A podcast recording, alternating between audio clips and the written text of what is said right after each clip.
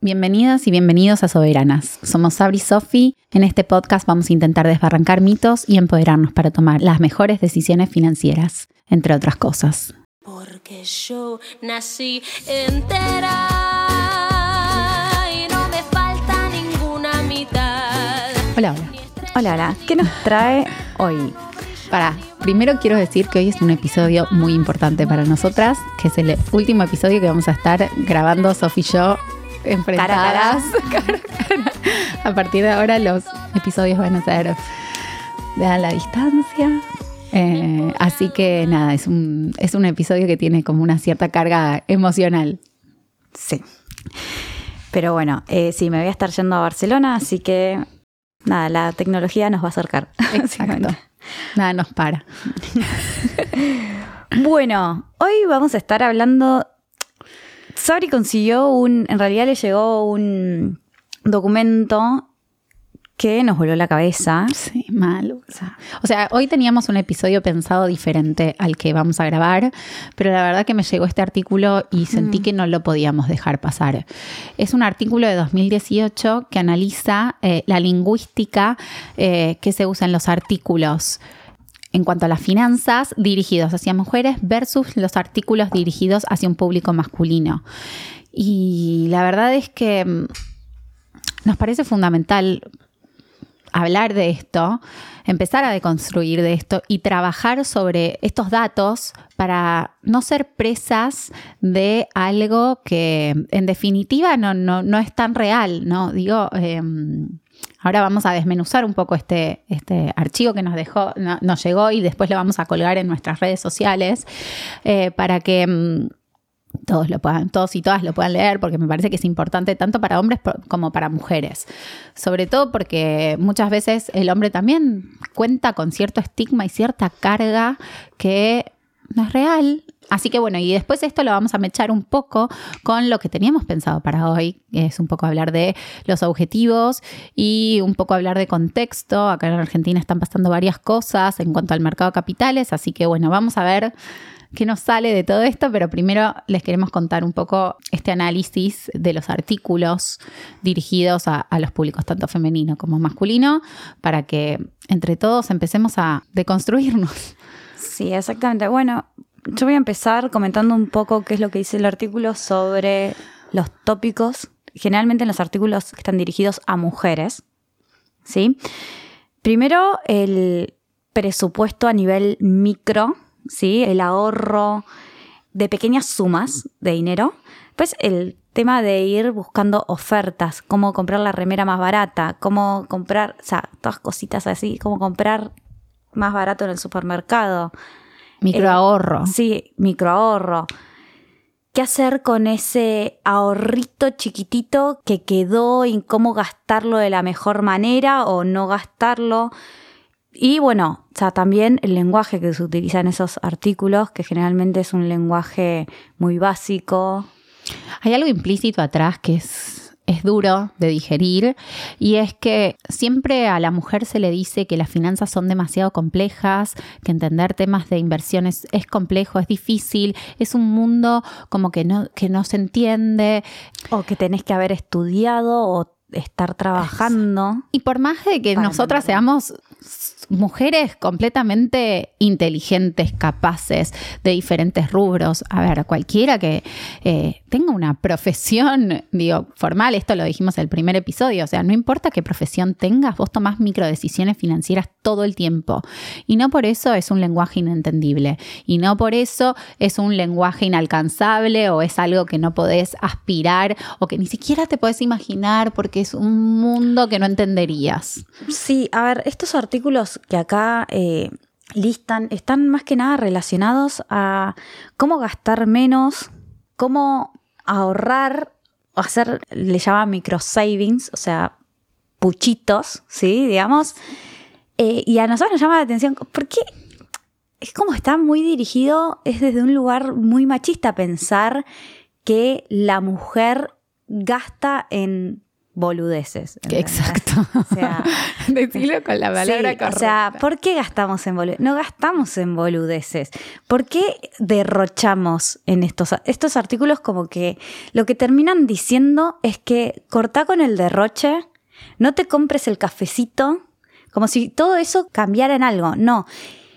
Cuando Sí, en realidad siempre ligado a la culpa, ¿no? De, ay, me da culpa eh, comprarme esta remera porque podría estar ahorrándolo para, eh, no sé, ¿qué te quieres comprar?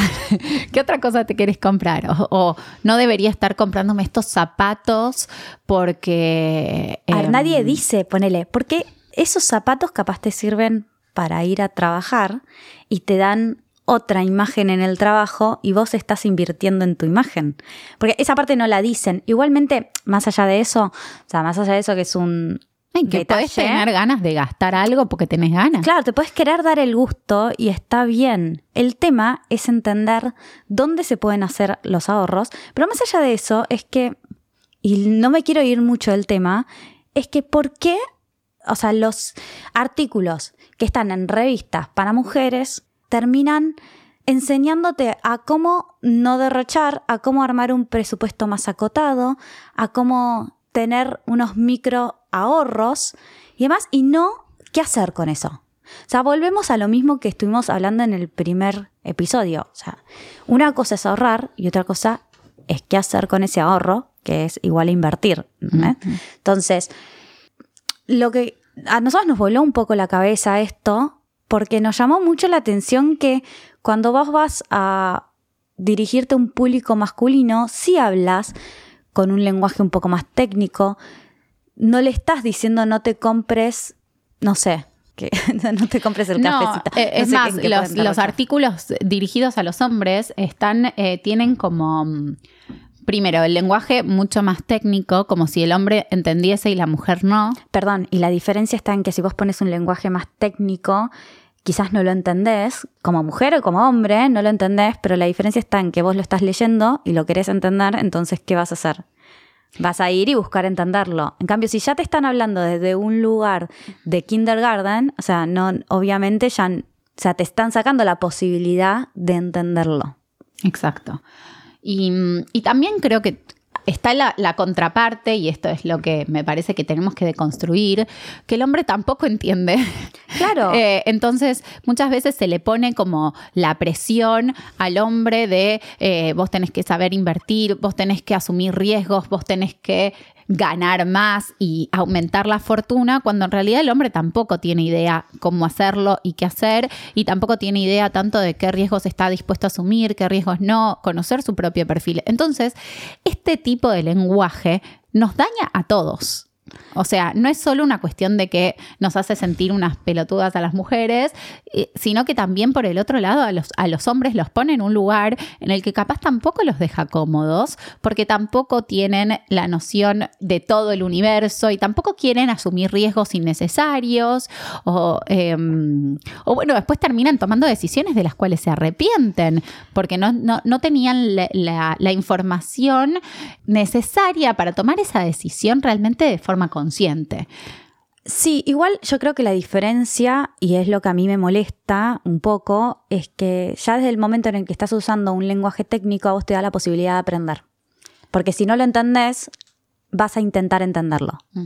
Vas a preguntar. En cambio, yo- desde el momento en el que te están hablando como si fuese un kindergarten, ahí ya te están, te están bajando un poco el nivel de aprendizaje. Y eso es lo que a mí personalmente me choca un poco. La diferencia de lenguaje y la imposibilidad que te dan de vos poder aprender o ser autodidacta en cuanto a tus inversiones, más allá de los temas que se tocan, que bueno, después los temas que se tocan en los artículos dirigidos a mujeres, son temas que también los podrían hacer dirigidos a los hombres porque todos compramos ropa, No, y todos aparte nos gusta todos salir a formamos parte de la familia, todos tenemos que tomar decisiones en pos de la familia o de- en pos del hogar. Entonces, eh, me parece que lo que nos tenemos que plantear y deconstruir es que los artículos en finanzas no tienen que estar dirigidos ni a mujeres ni a hombres. Tienen que estar dirigidos a todos y todas. Entonces, empecemos a pensar que todos tenemos las mismas capacidades y que además todos tenemos este miedo o esta noción de que no estamos seguros de lo que estamos haciendo porque lo desconocemos. Pero no por eso estás incapacitado para poder invertir. Y no por eso estás incapacitado o para hacer un fondo de emergencia o para prepararte para un divorcio. Sí, a ver, el tema es que dejemos de consumir esos artículos. O consumámoslos O sea- teniendo en cuenta que, que yo, como mujer o como hombre, puedo querer tanto ahorrar como invertir. O sea, a lo que voy es que, ¿cuántas personas agarran un artículo en una revista de mujeres? O sea, ¿cuántas mujeres en realidad agarran un artículo en una revista de mujeres en las cuales te dan tips de ahorro y utilizan esos tips de ahorro? O sea, los tips de ahorro los conocemos todos. Todos sabemos que tenemos que ver los descuentos de la tarjeta de crédito. Todos sabemos que conviene financiarse con la tarjeta de crédito. O sea, todos O si no lo sabemos- tenés un montón de información para Sí, aprenderlo. o sea, a lo que voy es que... Ahora hablemos de por qué ganamos menos, de por qué nos da miedo invertir, de por qué cuando vas al banco y le decís quiero invertir, te, te tiran para abajo, te- o cuando le preguntas a tu papá o tu marido en qué se, se podés invertir tu dinero, Y te dicen, hace esto. Ah, Claro, como por si- qué.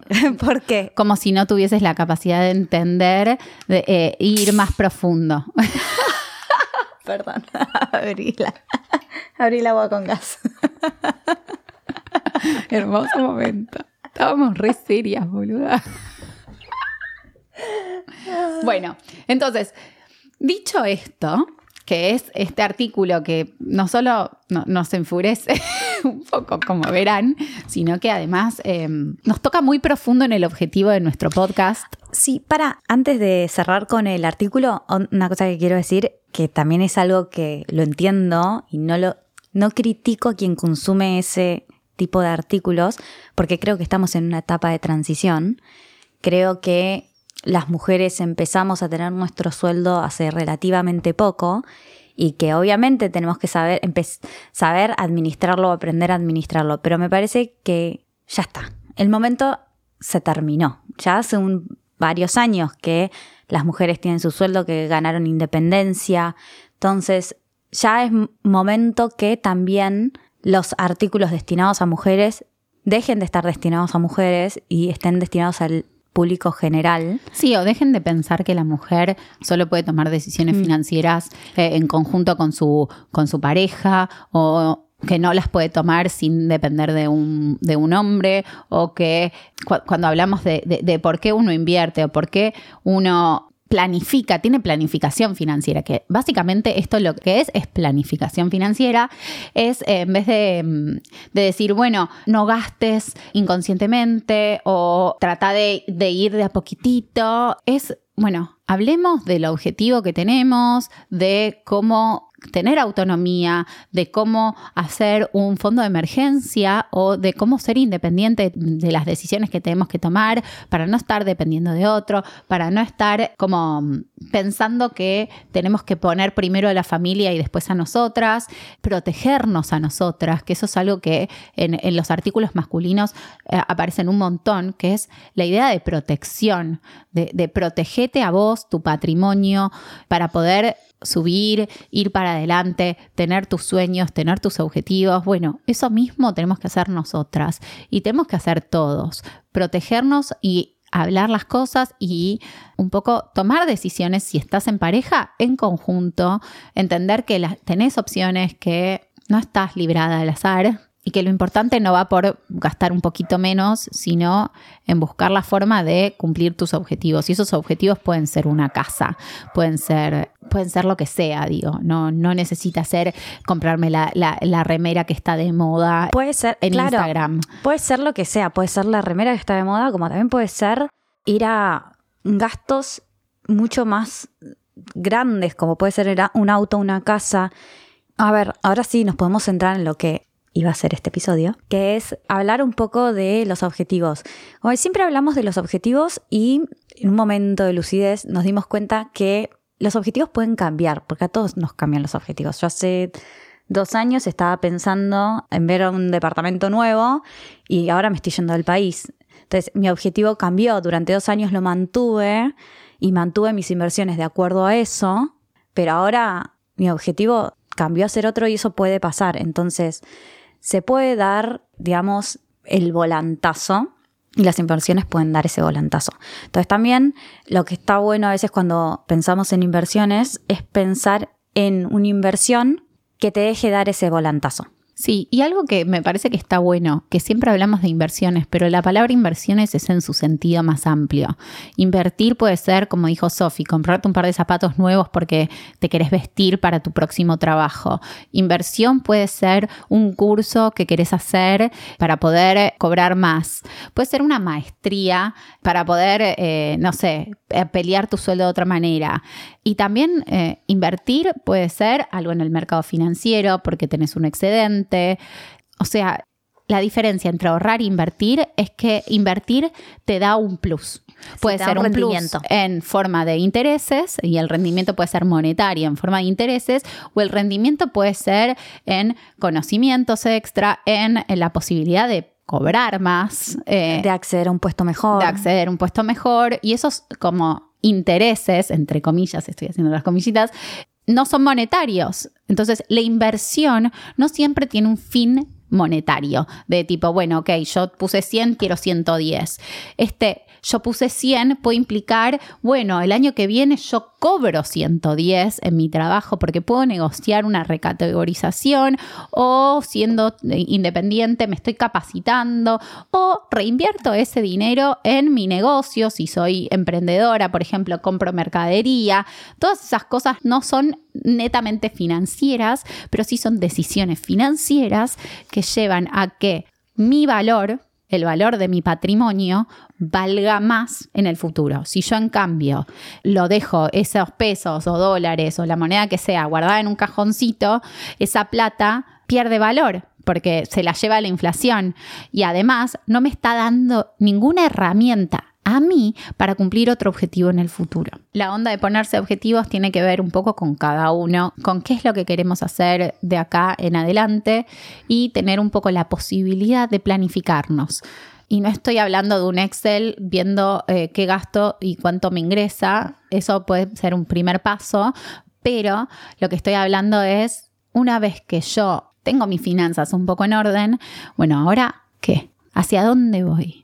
Bueno, y ese hacia dónde voy puede ser algo chiquitito como, bueno, quiero comprarme una remera o quiero poder tomarme el café cuando se me cante el orto. O puede ser, mira, yo quiero Estamos muy irme- coloquiales. irme de viaje. Ay, sí, bueno, perdón. irme de viaje, comprarme un departamento, irme del país. Mi objetivo también puede ser irme del país. ¿Y qué necesito para poder irme del país? Y hay que pen- empezar a pensar exactamente eso, o sea, en qué moneda lo necesitas. O sea, por ejemplo, hoy mi caso es que me estoy yendo al país y mis ahorros yo necesito que se sigan valorizando a moneda extranjera. Entonces mis, mis inversiones van a estar de acuerdo a esa línea. Entonces, para justo, hablando de eso, ayer le comentaba a Sabri porque de vuelta, tengo una maestría en finanzas igual que Sabri. No trabajo en el rubro, entiendo, pero no sé lo que sabe Sabri. Entonces, de vuelta, uno no necesita haber estudiado para saber, porque, por ejemplo, mi caso es que lo estudié y quizás me es más fácil entenderlo. Yo me tiré más para el lado de finanzas corporativas, Sabri más para el mercado de capitales. Pero a lo que voy es que uno no necesita haber estudiado una maestría en finanzas para entender, porque mi caso es que yo lo estudié y no lo entiendo. exacto. Entonces, ¿qué hago? Voy a la persona que entiende y pregunto, che, tengo esta situación. Ayer justo a Sabri le pregunté, che, Sabri, ¿qué hago con esto? Y empezamos a ver, me empezó a contar, bueno, justo al principio del episodio empezamos a hablar de cuál es la situación actual del país y los cambios que hubo recientemente. Entonces, a ver, yo te voy a hacer una pregunta, Sabri. Quiero que me la respondas como si estuviésemos tomando un café nosotras dos. Estamos acá tomando un café, Sí, las va. dos, sin café. Sin café. Un café. Eh, ¿Qué pasó con el dólar MEP, por ejemplo? ¿Y por qué no recomendamos comprar dólar blue cuando ¿Por qué no recomendamos comprar dólar blue? No, Después vamos vamos, a a empezar desde el principio, me parece, que, me- que no está de más aclararlo. Argentina es un país que tiene como culturalmente mucha afinidad con el dólar. La gente ahorra principalmente en dólares, pero el país obviamente no genera dólares porque nuestro sector exportador no es tan fuerte, digamos. Eh, Es mucho más fuerte el sector importador. Entonces, la Argentina es un país en general que necesita dólares, pero no los tiene. En pos de eso, como todo aquel que haya tenido plata en Argentina se puede haber quemado un poquito con leche, eh, digo, en cuanto a los pesos, porque la volatilidad del tipo de cambio es muy alta, hay diferentes instrumentos que tienen diferentes tipos de control.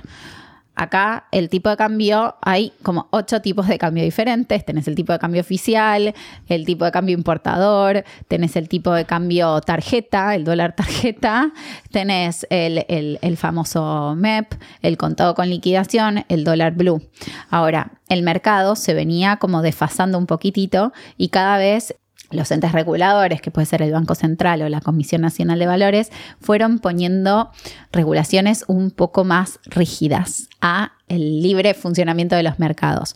¿Qué implica esto? Implica que de repente vos podías hacer algo y ahora no lo podés hacer. ¿Cuál es la, la conclusión? Lo que siempre sucede cuando, cuando pasan este tipo de restricciones, bueno, lo que generalmente sucede es que terminamos teniendo arbitrajes posibles. Y de alguna manera las regulaciones van corriendo atrás de esos arbitrajes posibles.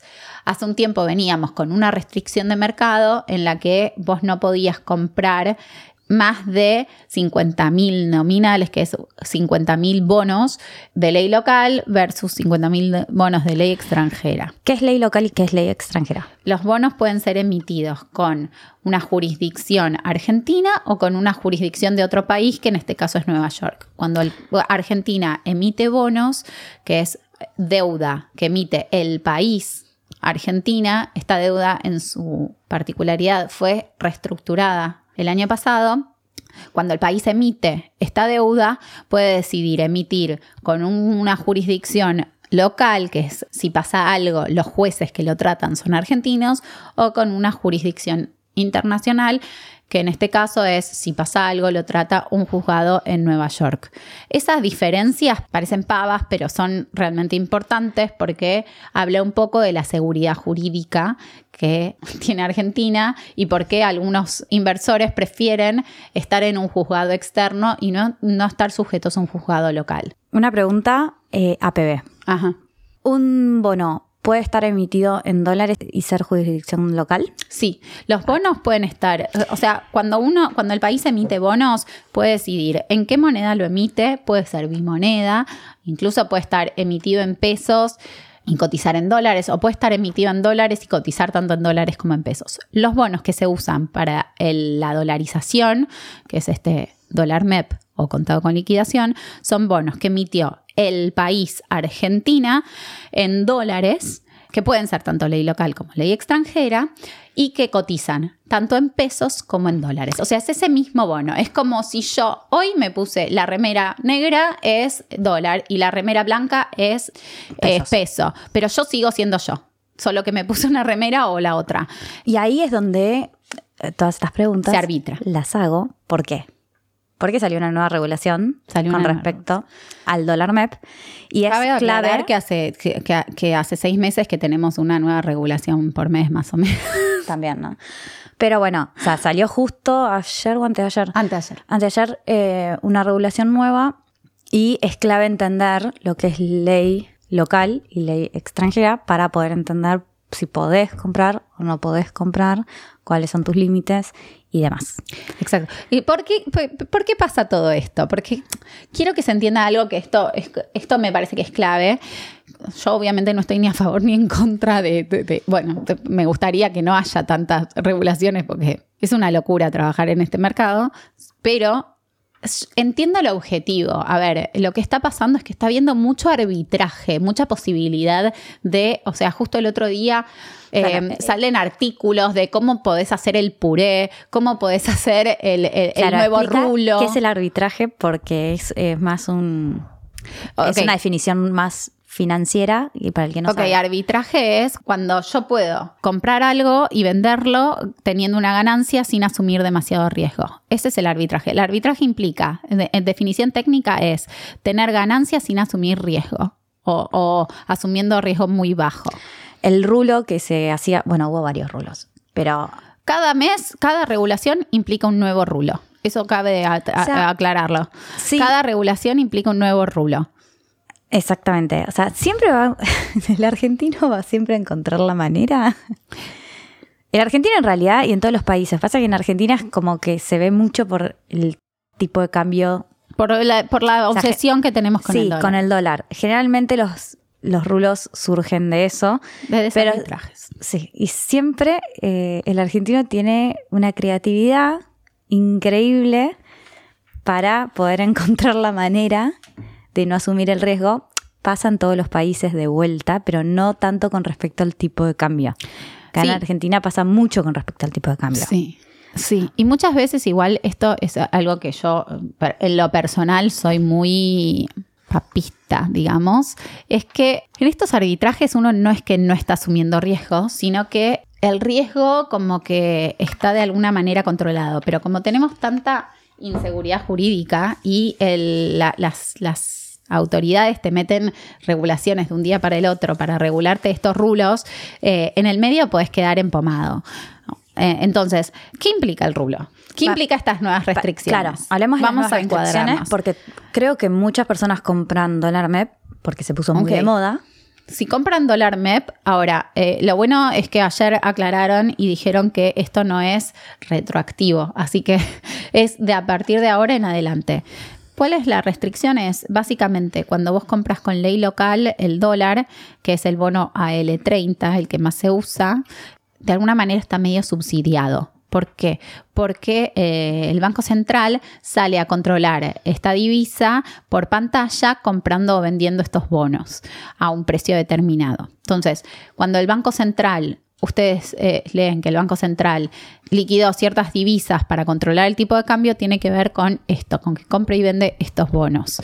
Ahora, eh, Así como nosotros como argentinos tenemos la posibilidad de comprar 200 dólares a tipo de cambio oficial, el AL30 se está volviendo un poco eso, porque ¿qué te dijo esta nueva reglamentación? Te dijo que a partir de ahora podés comprar solo 50 mil nominales, que es la cantidad de bonos, que no implica la cantidad de plata, que cuánta plata eso representa va a depender de cómo se evoluciona el precio de este bono, sino que vos podés comprar una, vos podés vender en dólares una cantidad determinada de estos bonos, vender, no comprar, vender en dólares, de la L30 o la L35, bueno, qué sé yo, eh, por semana. Y eh, que ese va a ser un precio determinado, pero si vas a ley extranjera, si querés operar más de eso, no vas a poder hacerlo en ningún otro bono por los próximos 30 días corridos. Ahora, si vos querés operar o pensás que vas a querer operar más que eso en los próximos 30 días corridos, la recomendación es que vayas por otros instrumentos. ¿Qué implica? Podés hacer dólar MEP usando ley extranjera, pero el precio es diferente porque no está subsidiado. O sea, no está tocado por el Banco Central. Antes tenías una restricción de 50 mil nominales para la ley extranjera, ahora levantaron esa restricción, pero lo que pasa es que si compraste ley extranjera no puedes comprar ley local y si compraste ley local no puedes comprar ley extranjera por 30 días corridos. Entonces, ¿qué te limita? Te limita la posibilidad de arbitrar una ley por otra de yo tengo pesos, me voy a dólar con ley local, eh, que es más barato, y después esos ley local los vendo en, ley extranjera y vuelvo a pesos y me hice una diferencia comprando y vendiendo bonos sin asumir demasiado riesgo, porque es simplemente una cuestión de, de desarbitraje de mercado. Ahora bien, esto es lo mismo para dólar MEP como para contado con liquidación. La única diferencia del contado con liquidación es que lo liquidas en el exterior y solo lo puedes hacer si tenés una cuenta corriente en otro país donde puedas transferir esos dólares que generaste. Perfecto. Más claro, imposible. Siento que metí quinta. Sí, un poquito, un poquito fuiste a una velocidad. Yo estoy en velocidad crucero y vos. metí quinta, metí quinta, pero es que como que son tantas las pelotudes. Pero es importante porque es importante saberlo porque es lo que hablábamos los primeros episodios, o sea, te recomiendan siempre no compres Blue, compra eh, dólar MEP que te sale más barato. No hagas esto. Bueno, es, es importante entender de dónde sale el dólar MEP y también ir entendiendo las nuevas regulaciones que se van imponiendo. No, bueno, lo que pasa tanto con el MEP como con el Blue es que ahora, con estas restricciones, eh, con las restricciones anteriores, lo que generas como dólar MEP tampoco lo podés reinvertir. Entonces, ¿qué te pasa? Te pasa que te quedas con dólares, pero que solo los podés tener en efectivo, tanto el Blue como el MEP, porque en el MEP para poder reinvertirlo lo tenés que transferir a tu caja de ahorro del banco y volver a transferirlo porque no se puede invertir ningún fondo que no provenga de cuenta personal. Entonces, ¿qué pasa cuando uno simplemente se dolariza o si su único objetivo es dolarizarse? Es que ese dólar que generaste no va a estar generando nuevos ingresos porque no lo puedes invertir. Entonces, Entonces, te vayas al Blue o te vayas al MEP, no importa, lo que tenés que entender es que, cuál es el objetivo de ese dinero. Por ejemplo, en el caso de Sofi, yo le dije, para mí no te conviene dolarizarte, primero porque si lo dolarizas lo vas a tener acá en tu caja de seguridad o en tu caja de ahorro, lo cual lo hace no disponible cuando vos estás en el exterior. o abajo del colchón, o sea, lo que sea. Y segundo, no te está generando ningún rendimiento, cosa que vos vas a necesitar si no vas a estar teniendo, por ejemplo, un ingreso futuro estable.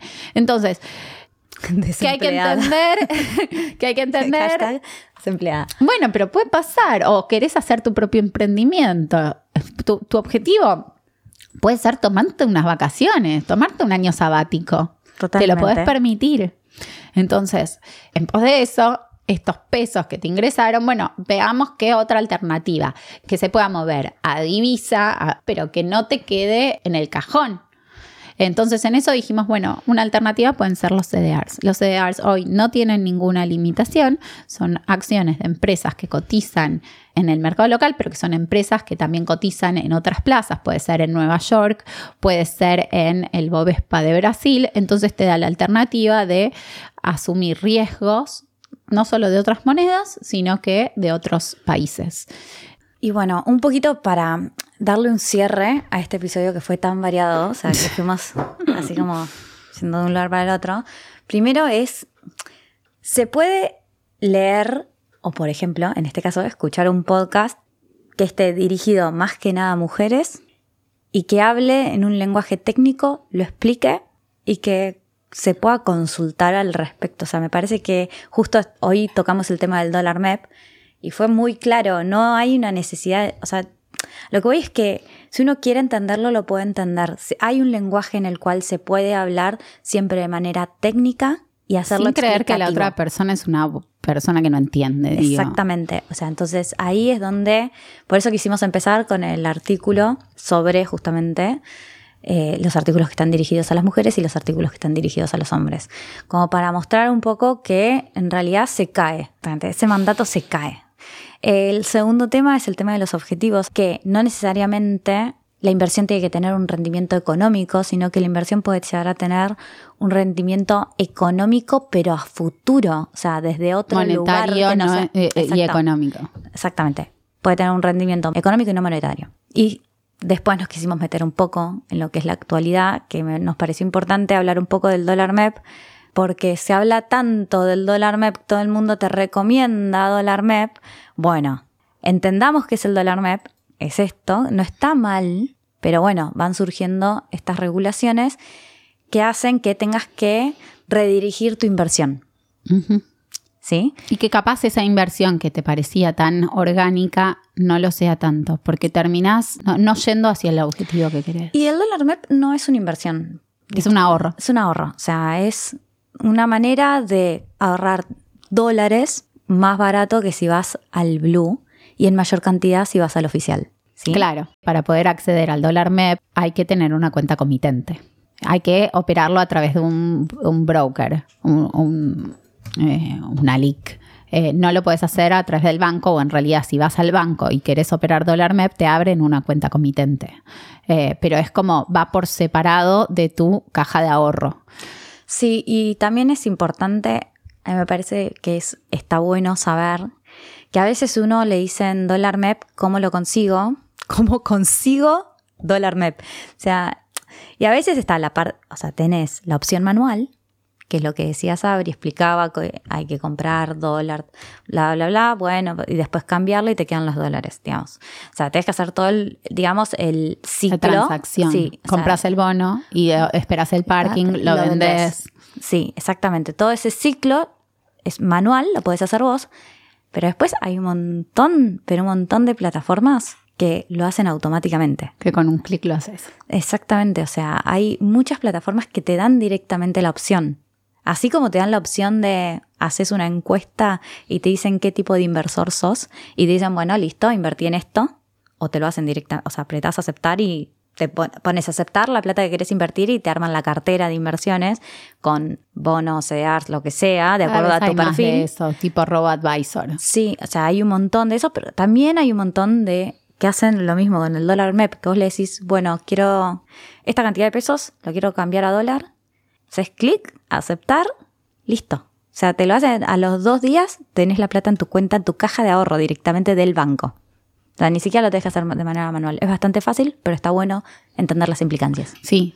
Ah, eh, quiero hacer una pequeña aclaración respecto a por qué el dólar es ahorro y no es inversión.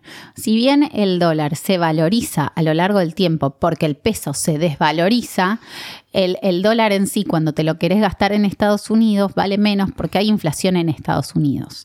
Entonces, cuando vos el dólar lo tenés eh, guardadito en el cajón, gana contra el peso, que es contra lo que nosotros ganamos o consumimos, pero al día de que te lo querés consumir en, en Estados Unidos o en otro país o contra el euro, viste, te vas a Europa y el dólar lo tenés que cambiar a euro, ahí pierde valor. Pierde valor por inflación y pierde valor por volatilidad de la moneda. Mismo- Entonces, esa es la diferencia entre ahorro e inversión. Y me parece que con esto podemos concluir el episodio. que fue un menjunje de cosas, pero que me Sí. parece que estuvo bueno.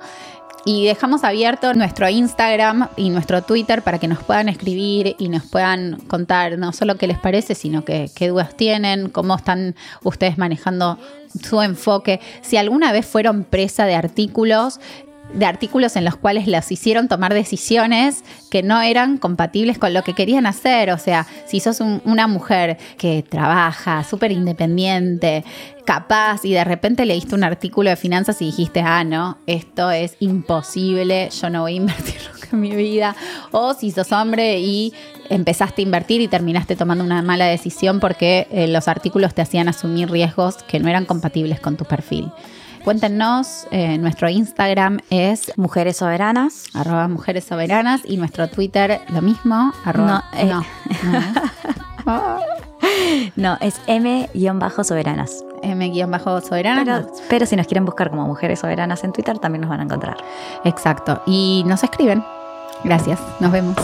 Nos vemos. Yo soy la que quiero ser.